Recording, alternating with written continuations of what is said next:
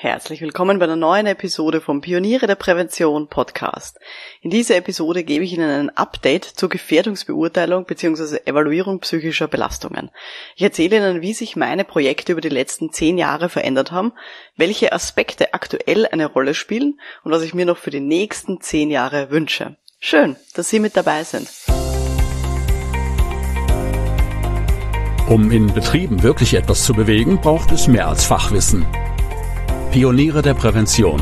Psychologische Impulse für Ihren Erfolg in Arbeitssicherheit und Gesundheitsmanagement. Veronika Jackel inspiriert Präventionsexpertinnen und Experten mit Empathie und Energie. Profitieren auch Sie vom Know-how der erfahrenen Arbeitspsychologin Veronika Jackel. Liebe Pioniere der Prävention, seit zehn Jahren ist jetzt die Gefährdungsbeurteilung psychischer Belastungen bzw. Evaluierung psychischer Belastungen jetzt schon vorgeschrieben gesetzlich in Österreich und in Deutschland. Es ist jetzt sehr klar gesetzlich verankert. Und ich erzähle Ihnen heute, was jetzt aktuell so die großen Themen sind bei der Gefährdungsbeurteilung psychischer Belastungen, die ich so durchführe in den Firmen und was ich mir für die kommenden zehn Jahre so vorstelle. Bevor wir loslegen, bist du schon Mitglied in der Online-Akademie für Pioniere der Prävention? Wahrscheinlich schon. Dann schau auch gerne bei uns in die große Bibliothek. Dort gibt's extrem viele Informationen da zu diesem Lieblingsthema von mir, inklusive solchen Dingen wie, wie man psychische Belastungen in einem Online-Workshop ermittelt oder auch ähm, eine Checkliste, welche Messverfahren man wo einsetzen kann und so weiter. Und bei Fragen zum Thema äh, Gefährdungsbeurteilung psychischer Belastungen kannst du auch gern natürlich zum nächsten Stammtisch kommen kommen oder poste auch ins Forum, da helfe ich natürlich jederzeit dazu. Gut, ähm, starten wir mal los. Ähm, vielleicht zu Beginn eine kleine Geschichte. So vor elf Jahren ungefähr war das. Da wurde das Gesetz ähm, zur Evaluierung psychischer Belastungen, das Arbeitnehmerinnen-Schutzgesetz in Österreich ähm, ja verändert. Und das wurde damals vorgelesen im Nationalrat. Und ich bin ja ein bisschen ein, ja, ein Nerd, was das Thema angeht. Und ich habe mir dann die Live-Debatte auch im Fernsehen übertragen angeschaut. Ich habe mitgeschrieben, was da so die einzelnen Parteien auch zu dieser Gesetzesänderung gesagt haben welche Argumente sie gebracht haben, habe natürlich auch den Gesetzestext mehrfach durchgelesen und habe versucht auch ja ein bisschen herauszukitzeln, was kann denn das jetzt eigentlich heißen? Und mir ist dann sehr schnell klar gewesen, das ist was wirklich Großes für die Arbeitspsychologie. Oder vielmehr, ich hab's gehofft. und dann am 1. Jänner 2013 ist eben das Arbeitnehmerinnen-Schutzgesetz aktualisiert worden in Österreich und ein halbes Jahr später ist das Gesetz auch in Deutschland angepasst worden und auch dort die psychischen Belastungen ja explizit da reingenommen worden. Und ist es jetzt wirklich was Großes gewesen? Ja, definitiv. Das hat sich total bewahrheitet in den letzten Jahren. Ähm, und ich habe in den letzten, also vor ein paar Wochen war das ungefähr, habe ich einen Vortrag gehalten für die Arbeiterkammer Wien vor ungefähr 130 Sicherheitsvertrauenspersonen, ähm, für alle deutschen Kolleginnen, das sind Sicherheitsbeauftragte bei uns in Österreich und habe da ein bisschen erzählt, ähm, wie läuft das jetzt ab, eben nach zehn Jahren Gesetzesänderungen, was sind so die aktuellen großen Themen und was wünsche ich mir auch für die nächsten zehn Jahre. Und ich bin dann auf LinkedIn von ein paar Leuten gebeten worden, dazu auch eine Podcast-Episode zu machen und dem komme ich jetzt hier und heute eben nach. Gut. Begonnen habe ich meinen Vortrag vor diesen Sicherheitsvertrauenspersonen damit, dass ich mal eine Abfrage gemacht habe, wann denn ihre letzte Evaluierung psychischer Belastungen gewesen ist. Habe gesagt, okay, die, die in ihrer Firma das noch nie erlebt haben, sollen die Hand unten lassen. Die, die das in diesem Jahr hatten, ähm, sollen die Faust heben. Die, die das letztes Jahr hatten, sollen dabei einen Finger noch zusätzlich zeigen. Die, die wo das schon zwei Jahre her ist, sollen zwei Finger zeigen und so weiter. Ähm, genau, es waren eben ungefähr 130 Leute anwesend und das, was ich so schön gefunden habe, ist, dass ungefähr 80 Prozent von denen, die da anwesend waren, haben gesagt, ja, das wurde bei uns schon mal durchgeführt und ich habe es bemerkt. Und die meisten Leute haben auch nur eine Hand gebraucht, äh, um zu zeigen, wie viele Jahre das jetzt schon her ist. Das heißt, das war dann in der Regel maximal fünf Jahre her. Natürlich, ähm, vielleicht auch vorneweg, ich habe jetzt keinen repräsentativen Eindruck von allen österreichischen Unternehmen.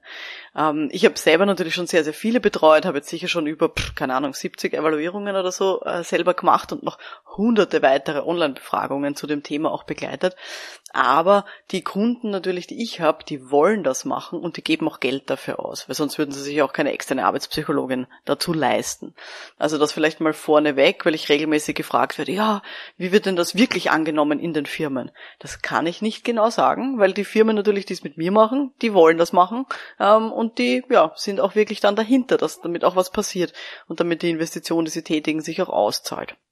Aber das, was ich definitiv sagen kann, die Anfragen, die bei mir daherkommen, das sind in der Regel keine Erstevaluierungen. Also es sind in der Regel welche, die schon mal was gemacht haben zum Thema psychische Belastungen.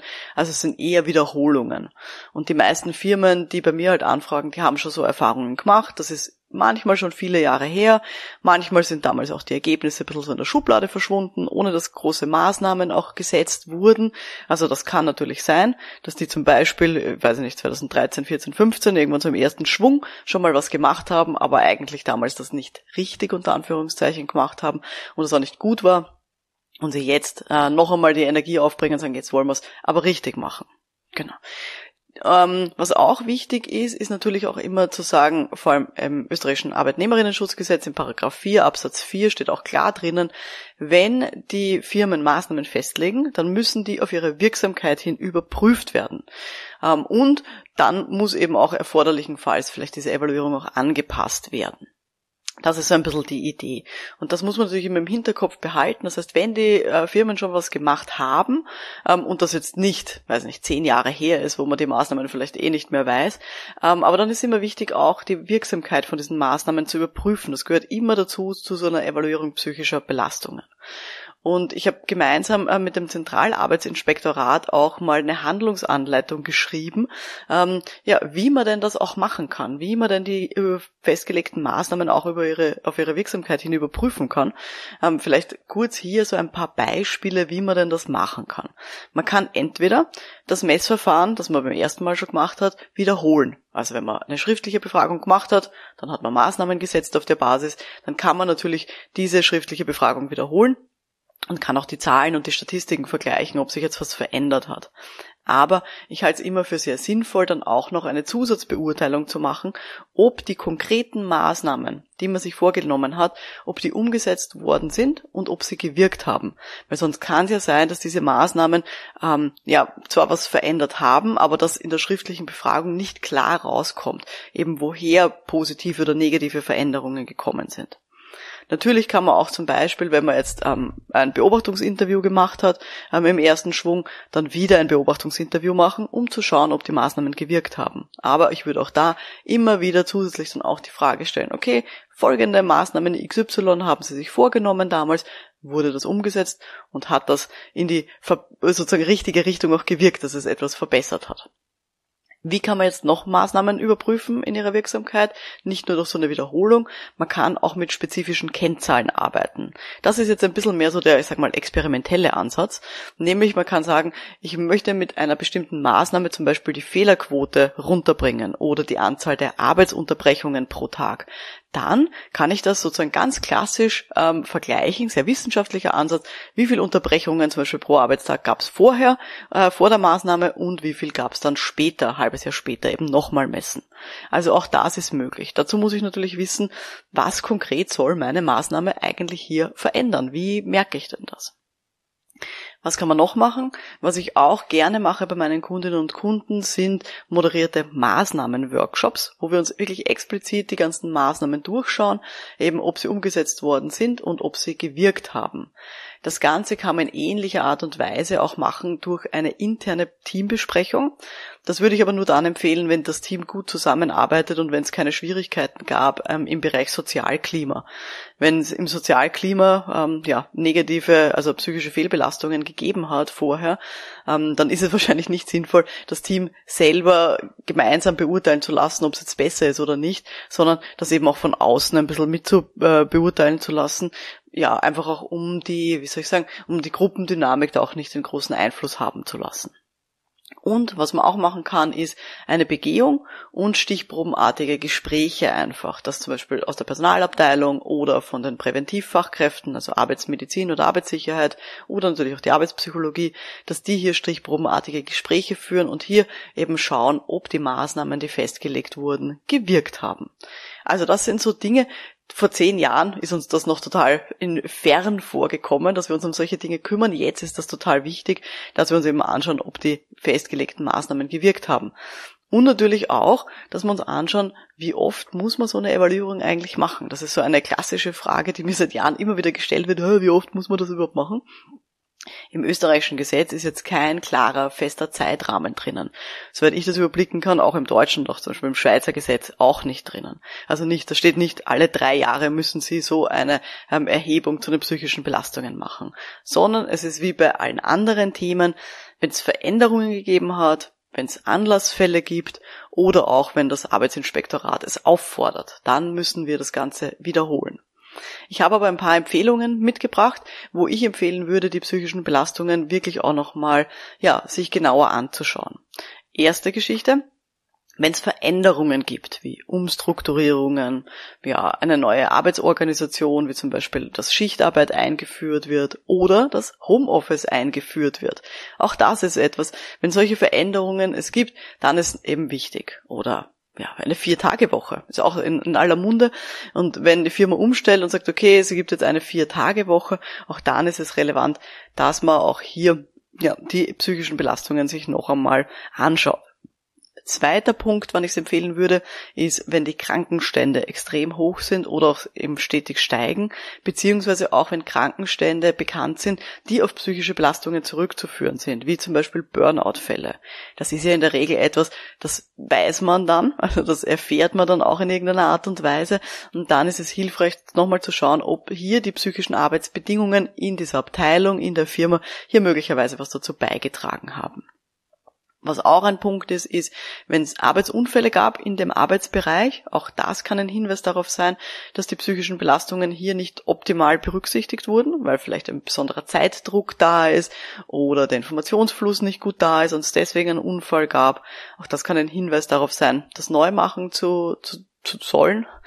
Ähm, oder auch wenn sehr viel Arbeitszeitüberschreitungen da sind. Also wenn die Leute einfach nicht fertig werden mit ihrer Arbeit ähm, innerhalb von dem, was vorgesehen ist, dann ist das auch ein Hinweis darauf, dass man hier nochmal die psychischen Belastungen sich anschauen sollte explizit auch erwähnt ähm, in dem, im Gesetzestext beziehungsweise in der Erläuterung dazu sind psychisch besonders belastende Ereignisse. Also zum Beispiel, wenn es einen Überfall gab, also Banküberfall beispielsweise, ähm, oder wenn es große Übergriffe gab durch ähm, einen Patienten oder einen Kunden oder eine Kundin. Oder auch, ich nehme es gleich mit dazu, eine Pandemie. Auch das ist ein psychisch besonders belastendes Ereignis, wo man sich anschauen kann, ob hier die psychischen Arbeitsbedingungen dazu gut passend sind und man das vielleicht hier auch nochmal neu aufrollen sollte. Letzter Punkt, wo ich auch empfehlen würde, ähm, dass man die psychischen Belastungen sich nochmal genauer anschaut, ist, wenn es veränderte Arbeitsbedingungen gibt, wie neue Führungskräfte. Also ich weiß äh, natürlich, die psychischen Belastungen sind, sollten immer personenunabhängig gemessen werden, aber eine neue Führungskraft ist eine neue Arbeitsbedingung für ganz viele Leute, weil eine neue Führungskraft mit ihrem Stil, ähm, mit ihrer Kultur, die sie reinbringt, mit dem, wie sie Arbeit organisiert, in der Regel die psychischen Belastungen, also die psychischen Arbeitsbedingungen hier sehr stark verändert. Also das sind so ein paar Empfehlungen, wann ich empfehlen würde, dass man eben hier die psychischen Belastungen nochmal neu misst. Im Idealfall gibt es natürlich auch irgendeine Art innerbetriebliches System, dass man solche Anlassfälle auch rechtzeitig erkennt. Also dass man zum Beispiel in einer ASA-Sitzung das regelmäßig durchbespricht, ähm, ob hier wirklich wieder ein Anlassfall da ist. Genau.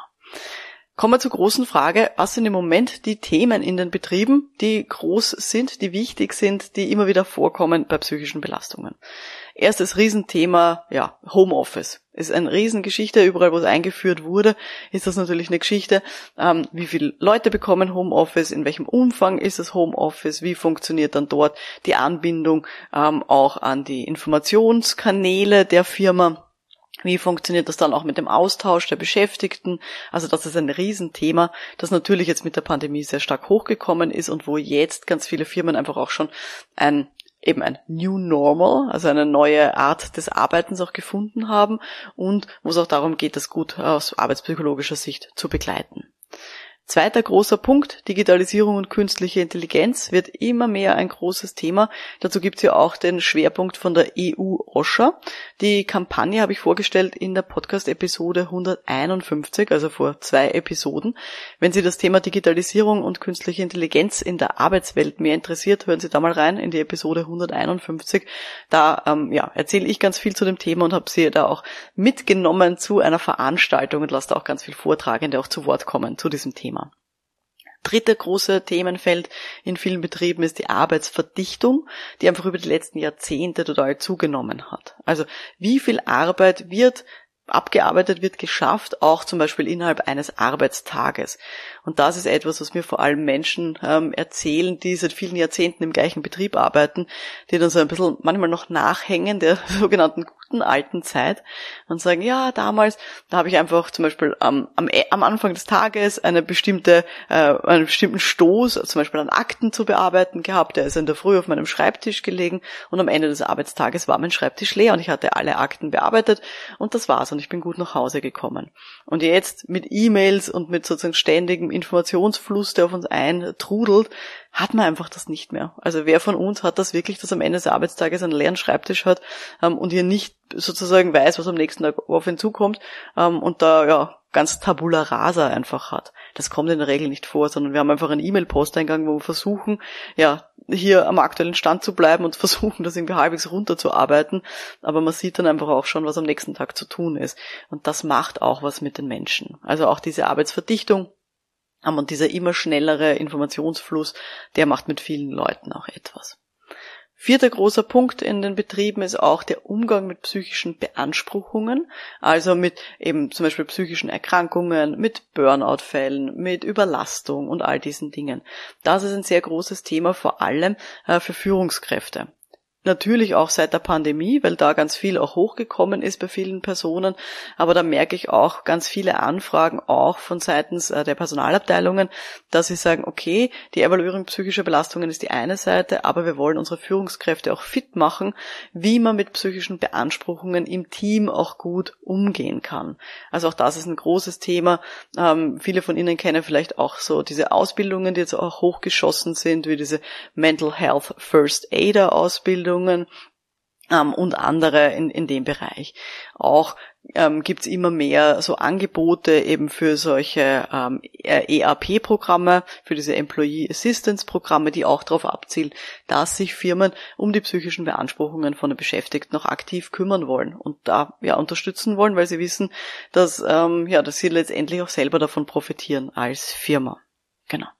Zusätzlich noch so ein bisschen ein Metathema. Ich sehe auch immer genauere Überlegungen von Kolleginnen und Kollegen, ähm, wie man solche wirklich komplexen Organisationsstrukturen gut evaluieren kann hinsichtlich der psychischen Belastungen.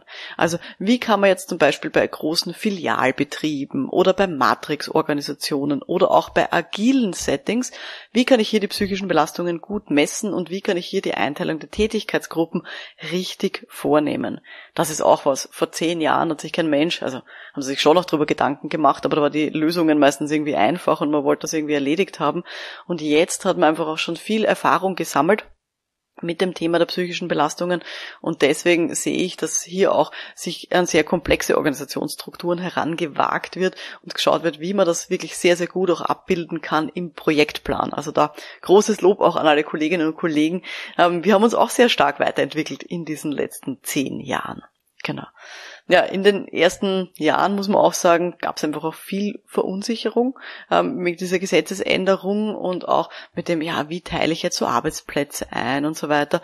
Und deswegen habe ich ähm, auch ähm, hier eine Einteilungshilfe geschrieben, gemeinsam mit dem Zentralarbeitsinspektorat, mit dem österreichischen. Ähm, ich verlinke das alles in den Show Notes. Also da finden Sie dann ähm, die ganzen Downloads auch, ja, wie wir empfehlen würden, dass hier Tätigkeitsgruppen zum Beispiel bei Filialbetrieben auch eingeteilt werden. Also das ist auch eine eine, ein wichtiger Punkt, äh, vielleicht auch für die Zukunft für Sie. Genau. Damit kommen wir eh auch schon äh, zu meinem Ausblick. Was sind jetzt so meine Wünsche für die nächsten zehn Jahre äh, psychische Belastungen evaluieren? Ähm, ich würde mir natürlich stark wünschen, ganz klar, dass die Arbeitspsychologie ähm, fest vorgeschrieben wird, auch in der Präventionszeit. Also dass die Arbeitspsychologie ähm, einen ähnlichen Rang bekommt wie die Arbeitsmedizin und auch die Arbeitssicherheit, so dass es eben auch verpflichtend ist, ähm, hier die Arbeitspsychologie fest einzubinden. Also zum Beispiel, dass hier große Betriebe vorgeschrieben bekommen, dass sie eben auch Arbeitspsychologinnen und Arbeitspsychologen hier auch beschäftigen sollen mit diesem Themengebiet und dass das eben nicht nur so ein bisschen mitläuft und egal wer sich drum kümmern möchte, kann es machen. So ist es ein bisschen in Österreich im Moment, sondern dass hier auch klar festgelegt wird, dass es eben auch ähm, die Aufgabe der Arbeitspsychologie ist. Das würde ich mir natürlich wünschen. Schauen wir mal, ähm, ob sich hier noch was tun wird. Dann würde ich mir auch wünschen, ähm, in vielen Betrieben wird freiwillig, ähm, also in vielen Betrieben, in großen Betrieben, seien wir ehrlich, in großen Betrieben werden Arbeitspsychologinnen und Arbeitspsychologen beschäftigt. Und in Österreich gibt es die sogenannte Präventionszeit, also dass man eben pro beschäftigter Person, pro Mitarbeiterin, pro Mitarbeiter eine gewisse Zeit eben für die betriebliche Prävention aufwenden muss. Und da kann man eben einen Teil, 25 Prozent dieser Präventionszeit, kann man arbeitspsychologisch nutzen. Ähm, und ich würde mir wünschen, dass hier ähm, meine Kolleginnen und Kollegen, die das tun, ein bisschen mutiger auch sind, diese Präventionszeiten auch zu füllen.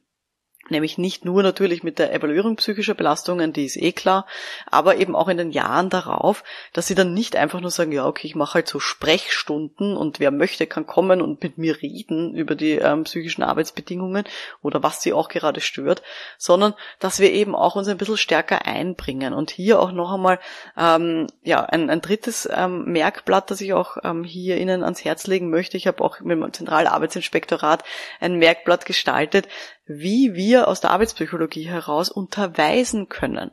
Also welche Themen können wir ähm, in Unterweisungen gießen für Beschäftigte, aber auch für Führungskräfte. Zum Beispiel. Wir haben das Thema, wie ähm, beeinflusst das Führungsverhalten die Gesundheit und auch das ähm, Arbeitssicherheitsverhalten von Beschäftigten. Das können wir unterweisen. Oder auch, welche Maßnahmen gibt es gegen arbeitsbedingte psychische Erkrankungen. Oder auch welchen Einfluss hat die Arbeitsumgebung auf die Konzentration? Ähm, oder auch ja Beratungskompetenzen, zum Beispiel in Deeskalation. Auch das können wir unterweisen. Hm, Stressfaktoren und Stressreaktionen oder auch über so pathologische Phänomene wie Mobbing, Burnout, Suchtverhalten, Gewalt und so weiter. All das können wir als Arbeitspsychologinnen und Arbeitspsychologen unterweisen. Und das können wir tun und da können wir auch wirklich mit wir, breiter Brust auch rausgehen und auch hier versuchen, wirklich auch große, große Projekte auch aufzusetzen. Abseits von, ich mache ein bisschen Sprechstunden und hoffe, dass es die Beschäftigten annehmen. Weil das tun sie leider viel zu selten. Ähm, meiner Erfahrung nach und auch mit allen, mit denen ich so rede, leider. Also von dem her, das würde ich mir wünschen, dass hier die Kolleginnen äh, da wirklich auch diese Zeit auch nutzen, wenn sie sie zur Verfügung gestellt bekommen.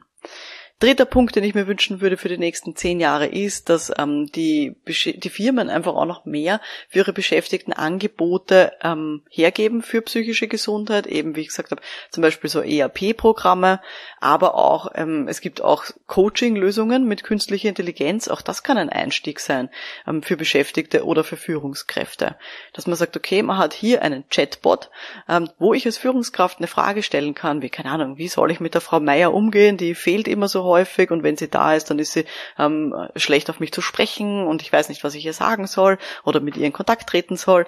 Und dann kann so ein Chatbot eine hilfreiche Antwort geben. Und das kann ein guter Einstieg sein zum Thema psychische Gesundheit und hier auch die Führungskräfte ein bisschen ja, zu sensibilisieren. Und ich bin wirklich davon überzeugt, dass solche ja, Chatbots vielleicht auch ein erster Einstieg sein können, bevor die dann auch den Mut aufbringen, hier mit Menschen eben aus dem BGM oder aus der Arbeitspsychologie dann eben auch ein richtiges Coaching in Anspruch zu nehmen. Also auch das würde ich mir wünschen für die nächsten zehn Jahre. Und natürlich wünsche ich mir als vierten Punkt noch viel mehr Austausch innerhalb von unserer Community über gute Maßnahmen und auch Erfolgsgeschichten zum Thema, wie man psychische Belastungen reduzieren kann. Ich habe 2019 ein Buch geschrieben mit dem Titel Aktiv führen. Da ist die Zielgruppe Führungskräfte, aber da habe ich nur Beispiele reingenommen aus Maßnahmen von Evaluierungen psychischer Belastungen. Einfach damit die Führungskräfte auch sehen, was kann man denn tatsächlich alles machen, um psychische Belastungen zu reduzieren und eben auch motivierende Arbeitsbedingungen zu gestalten. Und ich glaube, dass solche Sammlungen von guten Maßnahmen, dass die wirklich uns auch innerhalb von unserer Community auch helfen, dann hier auch unsere, ja, unsere Kundinnen und Kunden besser zu beraten. Weil nur weil ich vielleicht in der Vergangenheit keine gute Maßnahme hatte zu einem Problem, kann es ja sein, dass ein Kollege oder eine Kollegin eine gute Idee hatte oder das schon in einer Firma gut umgesetzt hatte. Und dann sollte ich das wissen, um das auch entsprechend dann in der nächsten Firma vorschlagen zu können. Dieses Buch aktiv führen gibt es übrigens auch kostenlos zum Download für alle Akademiemitglieder in der Online-Bibliothek. Also bei den Pionieren der Prävention kann man sich das äh, Buch aktiv führen auch downloaden. Genau. Ja, das sind so ein bisschen meine Wünsche für die nächsten zehn Jahre rund um die Evaluierung psychischer Belastungen. Und wenn Sie das heute interessiert hat, es gibt noch ganz viele andere Podcast-Episoden, wo ich über diese GBU Psyche bzw. Evaluierung psychischer Belastungen auch rede, ähm, über Stolperfallen, ähm, wann bestimmte Maßnahmen oder bestimmte Messverfahren auch nicht hilfreich sind, ja, was so die häufigsten Fragen sind, die mir gestellt werden zu dem Thema ähm, und so weiter. Ähm, das verlinke ich auch gerne in den Show Notes, also in der Beschreibung von dieser Podcast-Episode. Da sind schon so viele, die will ich gar nicht alle aufzählen. Ähm, und da können Sie gerne reinklicken und sich noch ein paar Episoden zu dem Thema anhören, wenn Sie das interessiert. Ja, und wenn Ihnen diese Episode heute gefallen hat, freue ich mich natürlich auch sehr über Ihre Bewertung in Ihrer Podcast-App. Geben Sie mal ein paar Sternchen gerne her. Und falls Sie grundsätzlich Podcasts lieben ähm, und sich auch weiterbilden wollen, eben im Auto, beim Kochen oder bei der Gartenarbeit oder was auch immer Sie gerade tun, dann empfehle ich Ihnen auch die Online-Akademie für Pioniere der Prävention. Warum? Weil wir alle unsere Kurse auch im Audioformat haben. Das heißt, alle Kurse rund um das Thema psychische Belastungen, auch die haben Sie ähm, dann in einem exklusiven Mitglieder-Podcast zum Anhören, ähm, wenn Sie eben Mitglied sind in der Online-Akademie für Pioniere der Prävention. Also auch da gerne mal reinschauen unter pionierederprävention.com-akademie. Wir haben, wie gesagt, alle Kurse auch im Audioformat. Also so wie Sie jetzt mir zugehört haben, können Sie dann auch hier alle Mitgliederkurse sich anhören. Gut, das war's von meiner Seite. Mein Name ist Veronika Jackel. Vielen Dank heute fürs Dabeisein und wir hören uns dann in der nächsten Folge. Bis dahin, alles Gute. Ciao.